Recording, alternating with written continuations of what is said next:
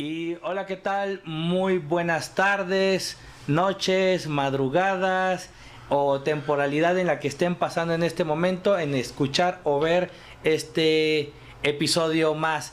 Y pues bueno, estamos aquí en su podcast que tiene que ver con paternidades y hoy tenemos un invitado especial. Este, hoy no estamos en Zoom, hoy no estamos en una plataforma virtual. Este, para los que nos estaban escuchando aquí en el podcast, estábamos grabando también desde unas plataformas. Quien nos está viendo en alguna forma de imagen, pues dése cuenta que hoy estamos de carne y hueso. Este, con nuestro invitado Darío. Hola, ¿qué tal? ¿Cómo estás? Hola, ¿qué tal? Israel, bien, ¿vos? Pues yo también muy bien, muy contento, este, pues por tenerte por acá. Y pues bueno, hoy vamos a tener una, una charla y fíjate que eh, en este como sentido, ahora que por acá te encuentras en la ciudad de Querétaro, eh, sabemos que estás haciendo como diversas actividades, también estás presentando tu libro. Este, ¿Tu libro cómo se titula?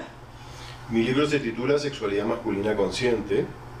Surge a partir de una investigación que hice respecto a la sexualidad de los varones y lo vengo a presentar aquí a México, específicamente a Querétaro. Va a ser este, eh, mañana a las 5 de la tarde en la Universidad de Querétaro, en la UAC. Perfecto. Digamos en un marco como del tiempo sería el 27 de agosto a las 4 de la tarde, ¿no es cierto? 5. 5. Es 5 en la UAC y se va a presentar el libro para que lo puedan como buscar, conseguir. Créanme que se la van a, bueno, lo van a degustar como mucho. Pero bueno, pasando al tema que nos convoca, eh, fíjate que estamos, eh, estamos trabajando con la parte de, de, paternidad este, y hemos tratado de hacer como, como un diálogo con diferentes como actores que van trabajando también temas de masculinidades. Uh -huh. y pues hoy que estás con nosotros eh, quisiéramos tener una conversación. Y en esta conversación eh, dentro de los temas que nos convoca es que eh, hace tiempo yo leí el libro de Lidia Cacho. Y ese libro habla de que ellos hablan. Lo que me pareció como para mí como, como dentro de todo lo que se hablaba o me atrapó tiene que ver con los fragmentos donde es la historia de un hombre que trata de entender cómo se construyó y desde esa construcción siempre hace un referente a su padre. Ajá. Y, y, entonces desde ahí me, me, he venido pensando constantemente eh, cuál es nuestra relación que tenemos con nuestro padre, ¿no? Y a partir de esta relación que tenemos, también desde este lugar de la paternidad, cómo termina jugando. Sí. Exacto, buen, buen punto, Israel. Sí, mira, yo creo que uno se constituye como, como varón, como hombre, este, y construye una identidad masculina en base a, a varios aspectos. Uh -huh. mm, claramente, eh, en este momento podemos hablar de la identificación con dos padres. ¿no? El padre del patriarcado, el padre patriarca, ¿no? que son las representaciones sociales que nos dicen cómo tenemos que ser como varones, como hombres, como padres, eh, cómo tenemos que demostrar virilidad ¿sí? a otras personas y a nosotros mismos. Ahí hay una identificación que es más inconsciente con ese padre eh, patriarcal, digamos, ¿no? Que, no, que no lo vemos, es inaprensible, porque uh -huh. en realidad está en el imaginario social. Y después está nuestro papá real, ¿no? que es el papá que nos, nuestro padre, que nos cría, que nos educa eh, y, y, que no siempre está presente, porque a veces no vive con nosotros o no nos reconoce como hijo. Pero hablemos de los papás que sí están presentes eh, en, físicamente, ¿no? Y, y ahí en ese punto creo que es fundamental poder marcar que los varones nos identificamos con nuestro papá, no solamente como varones, sino en cuanto al vínculo, a lo relacional, uh -huh. a cómo establecemos la relación con nuestro padre. ¿no?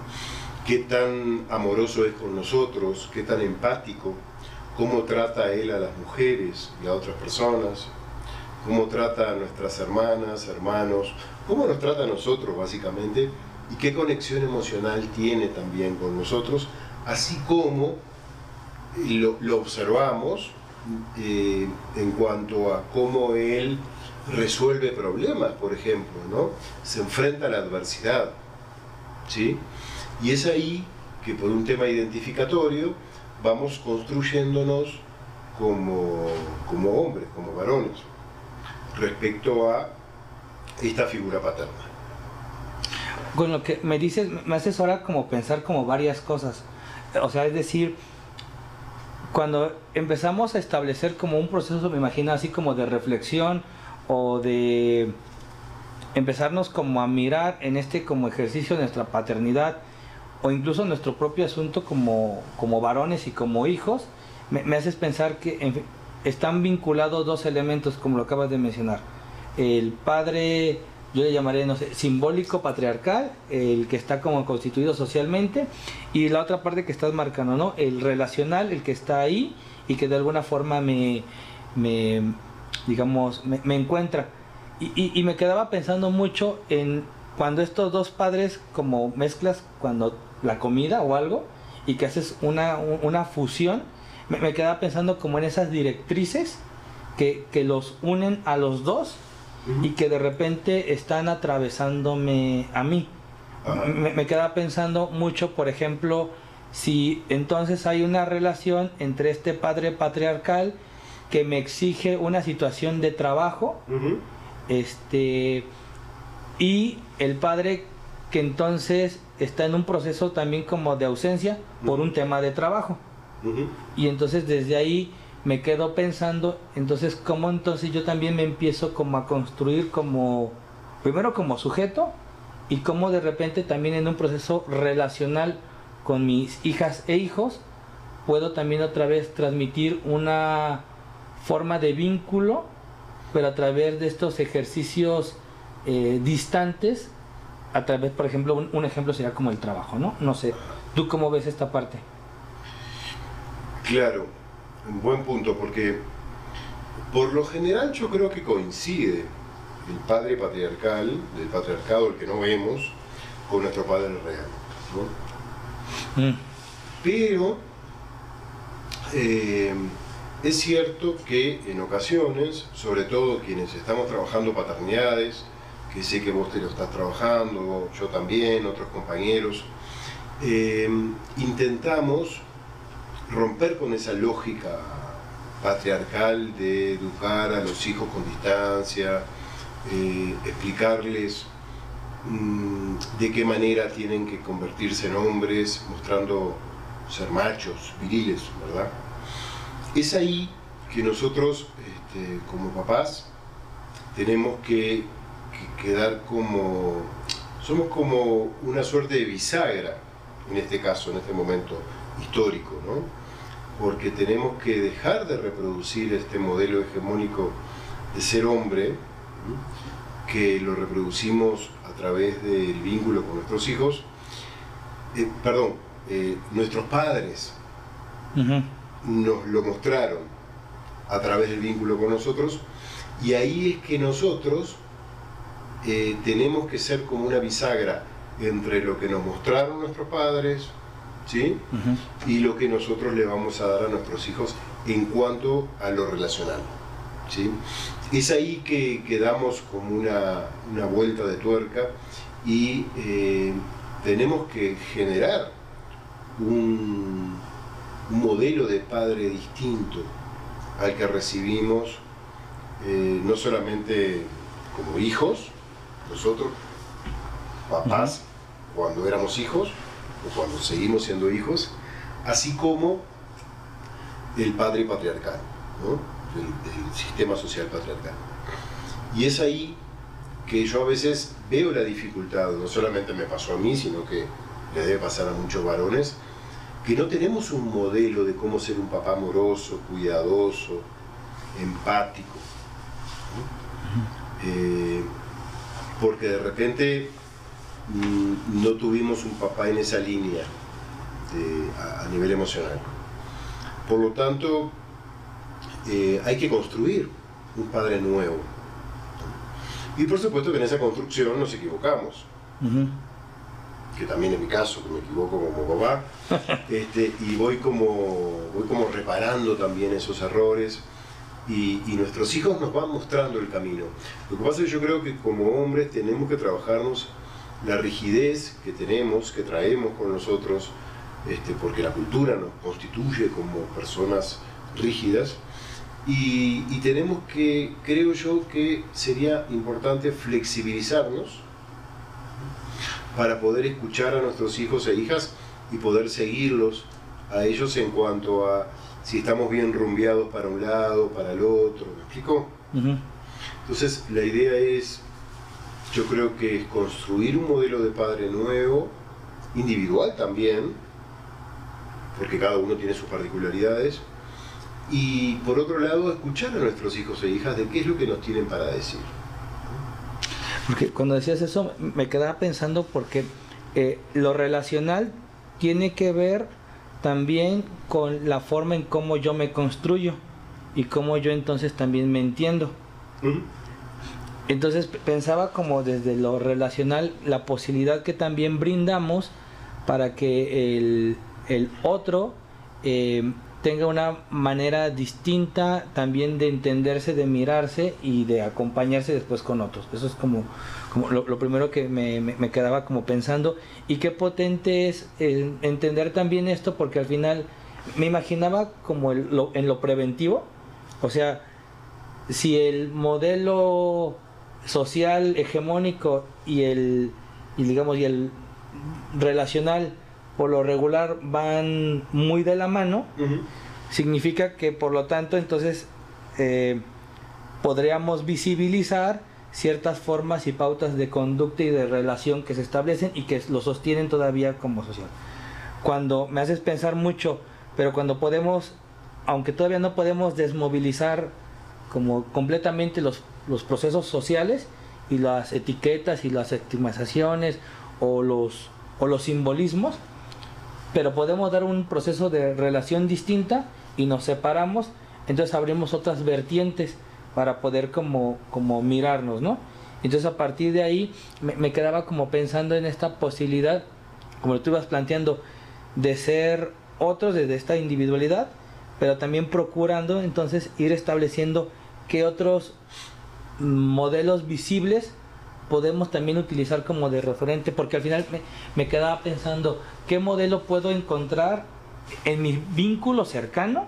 Ese es uno, ese es como primero un reto, a lo mejor me encuentro a mi tío, a alguien, pero cuando trato de mirar a un entorno social, me quedo pensando eh, qué artista de música puedo como, como sentirme convocado, eh, qué artista o qué película, y ahí es cuando creo que empiezo a encontrar como cierta eh, limitante, pero entonces cuál es, pero me haces pensar mucho, entonces también la importancia también de empezar no solo a construirlo, sino hacerlo más visible. O sea, uh -huh. Creo que también eso es como, como, como una forma de hacerlo más visible para después quizá en un momento poder tener otro modelo que combine con este que se empieza también como a construir. Es, uh -huh. Eso me, me hacías como ahorita como pensar mucho en este sentido.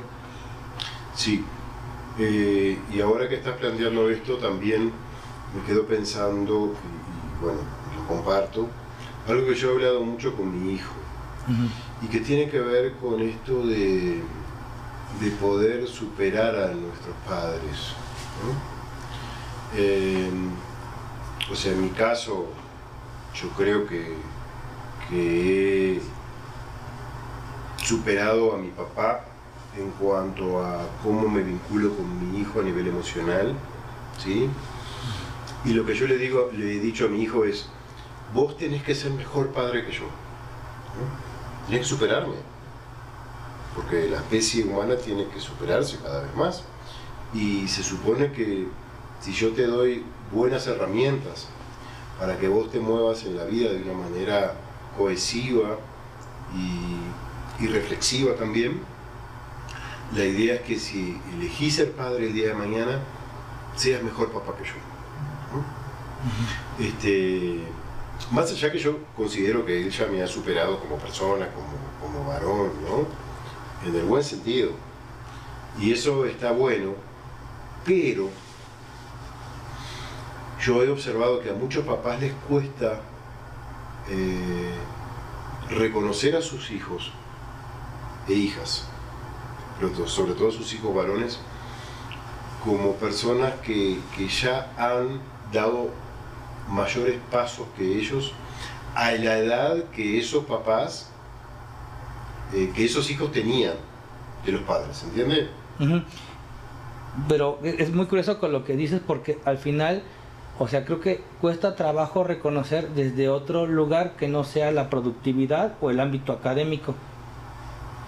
Eso, eso me está pensando mucho porque eh, me he encontrado con algo como muy similar con lo que compartes, en el que hay un reconocimiento porque tuviste, no sé, tú te titulaste, tú eres licenciado, tú eres maestro, eso como que se aplaude.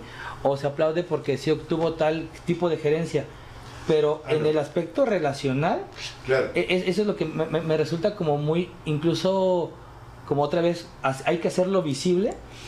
Como, como, como curioso es que, a ver, ya superé, o por poner esta palabra de superar, es decir, yo entendí que puedo cambiar los pañales de mi, de mi cría. Ajá.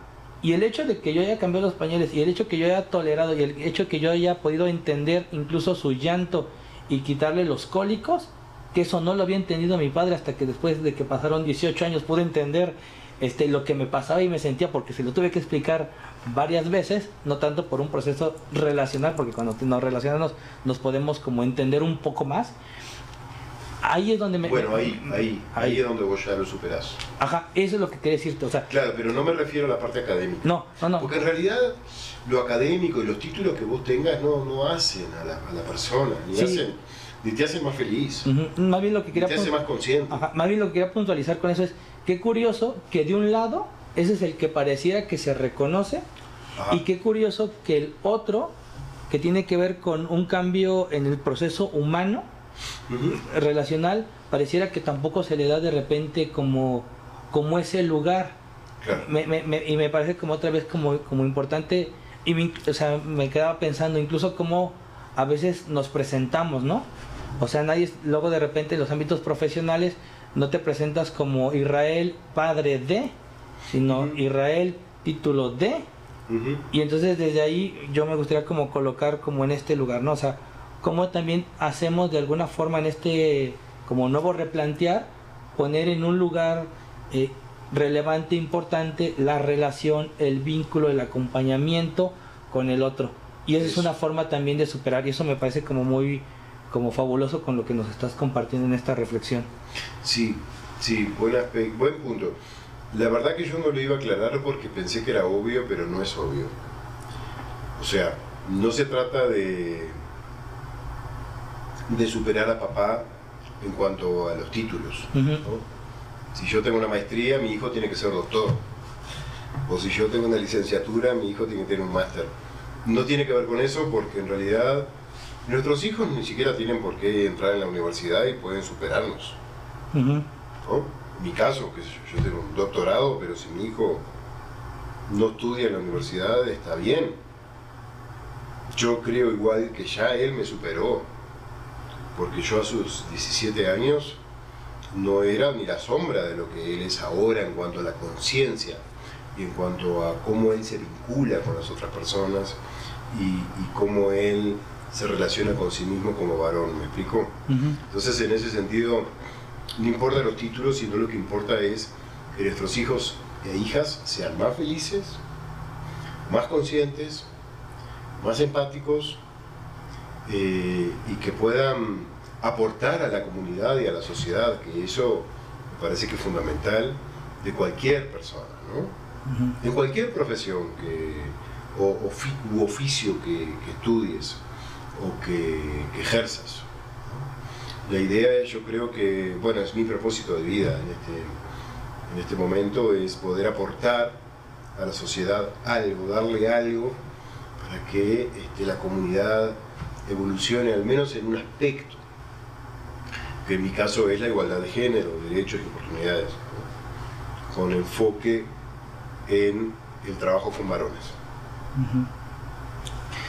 Me dejaba estar como, como reflexionando como mucho como en esto que mencionas de aportar eh, pero también me quedaba pensando mucho con esta parte de, eh, no sé cómo decirlo, bueno, lo, lo, primero que se me viene a la mente es cuando uno se puede como alejar de esta idea también adultocentrista y donde también uno se puede como más bien colocar desde los derechos humanos y también los derechos de la infancia, eh, creo que las, las formas de relacionarnos y las formas de criar posibilitan entonces colocarnos donde que lo más importante es el sujeto en toda su extensión de sus derechos, no tanto en el, sujeto como la obtención de un proceso mercantil de un logro, ¿no? Eso es como algo como, como que me dejabas como pensando mucho. Pero también pensaba ahorita cómo me haces ahora pensar en una experiencia como propia. Creo que mi forma de relacionarme con mi hija es muy diferente a la forma de relacionarse que mi papá tuvo conmigo. Pero creo que el proceso de irte estableciendo una conciencia y una forma de también de acercarme y de relacionarme con ella, de alguna forma también me he dado cuenta que pareciera que lo está trastocando a él, porque pareciera que también, eh, ahora lo noto, eh, también teniendo un vínculo distinto ahora conmigo. Y me quedo pensando si es ahora, si es por él o por lo que ve, o porque también mi proceso de vincularme eh, con mi hija me ha permitido vincularme con mi padre también de una manera distinta. Ah, sí, absolutamente, absolutamente. Yo creo que es así. O sea, a medida que vos te, vas vinculando con, tu hija, con tus hijos, eh, y vas como reparando lo carente del vínculo con, nuestro padre, es que vos más, vas mejorando la relación con tu propio papá. O sea, mejorar la relación con tus hijos e hijas y eso hace que indefectiblemente tengas que mejorar la relación con tu padre, porque es casi una regla de tres simple. este, y al revés, cuanto mejor te relacionas con, tu papá, mejor eh, surge o acontece el vínculo con nuestros hijos. Oh, wow. sí, me parece que es para arriba y para abajo, ¿no? Ajá. Sí. Por eso, cuando hay, hay hombres que están muy enojados con su papá, o no lo perdonan porque fue muy violento, porque fue muy abusivo, porque fue muy violento con sus mamás, sus hermanas, este, y, ahí deberíamos preguntarnos primero quiénes somos nosotros para perdonar o dejar de perdonar, ¿no? Y segundo es que yo creo que hay que hacer un proceso de, aceptación del papá que tenemos, no justificar las cosas que hizo mal, sino que aceptar lo que hizo mal y poder convertirlo en algo positivo para nosotros poder eh, repararlo con nuestros hijos.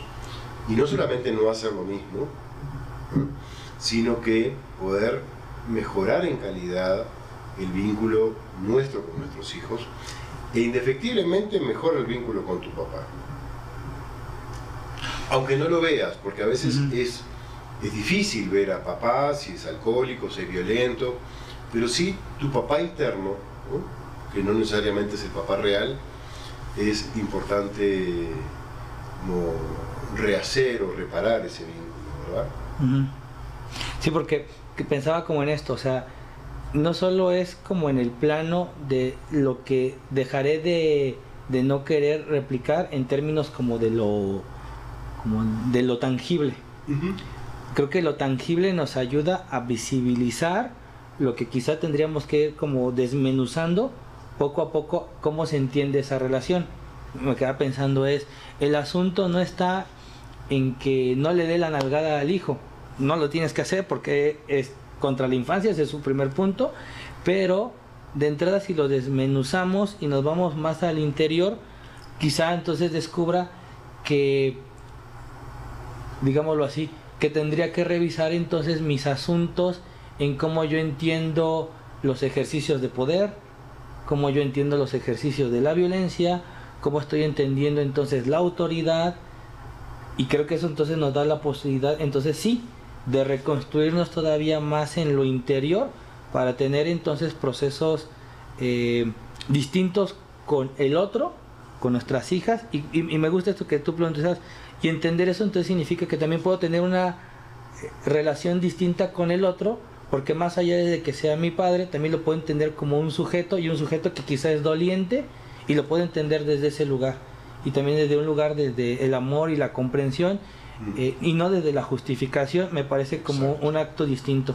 Ajá. Inclusive, si nuestro padre no se hubiera equivocado, nosotros no hubiéramos podido mejorar como personas y como padres también. ¿no? Y así también nos vamos a equivocar con nuestros hijos e hijas. Y gracias a eso ellos nos van a poder superar a nosotros. Entonces, no existe posibilidades de ser un padre perfecto. Yo siempre cito a Winnicott, vos que sos psicólogo, colega, este, cuando habla de la madre suficientemente buena. Mm. Bueno, ser padre implica eso, ser un padre suficientemente bueno como para darle herramientas a nuestros hijos e hijas, ¿sí? para que crezcan y evolucionen de una manera saludable, pero equivocándonos, porque no podés no equivocarte. Y si no te equivocas, igual tus hijos e hijas te van a encontrar algo que no les gusta como lo hiciste. Me gusta esta idea que tú planteas ser un padre humanamente. Suficientemente bueno. Sí, suficientemente bueno y yo diría como humanamente, porque, ah, porque dentro del humano tendremos que tener tus errores. Sí. Ajá. Y, y no. Y desprendernos de esta idea eh, que luego nos persigue a los hombres, que el error tiene que ver como con el fracaso y tiene que ver, sino más bien tiene que ver con una oportunidad de cada día reconstruir y renovarnos distinto. Antes de terminar, este, mi estimado Darío, pues algo que tú quisieras decir por último. Bueno, yo creo que eh, mi caso, y voy a hablar de mí, de cómo yo me, me sentí, me siento como padre, a mí la paternidad me ha enseñado muchísimo a poder bajar la cabeza y, tratar de ser más humilde, ¿no? Me ha enseñado la humildad. Todavía no la aprendí igual, pero estoy en eso, estoy en eso. Cuando empiezo a levantar la cabeza de vuelta, viene mi hijo y me dice, no, así no. Entonces me vuelvo a corregir. Y, es como un camino que no sé si tiene fin. Esto de, ser humilde y de mirar a nuestros hijos eh, con respeto, mm, con sabiduría, no solamente desde nuestro lugar, sino que nuestros hijos e hijas también tienen su sabiduría y nos marcan el camino. Simplemente tenemos que escucharlos y saber para dónde ir. Lo que pasa es que para eso tenés que tener humildad, para, decir, no era por acá, era por allá. Aunque a mí me hubiera gustado que fuese por este lado, es por otro. Porque este hijo o esta hija necesitan este otro camino. ¿no? De hecho, ah, yo soy padre de un hijo solo, pero si tuviera dos o tres o cuatro, cada hijo e hija necesita algo distinto. ¿no? Y eso es importante, este, porque no todos los hijos e hijas son iguales son idénticas, idénticos, sino que hay que saber escuchar. Eso implica ser un padre responsable, empático, con compasión, este, donde vos te entregás desde el amor. ¿no? Por eso ser padre lleva tanto tiempo, tanto trabajo y tanta energía. ¿no? Que por un lado es maravilloso, pero por otro lado es agotador, pero vale la pena, creo. Muchas gracias, Darío. Y pues la humildad. Y pues muchas gracias a todos. Y nos estamos viendo en una emisión más de este podcast que tenemos para todos ustedes. Hasta luego y que estén muy bien.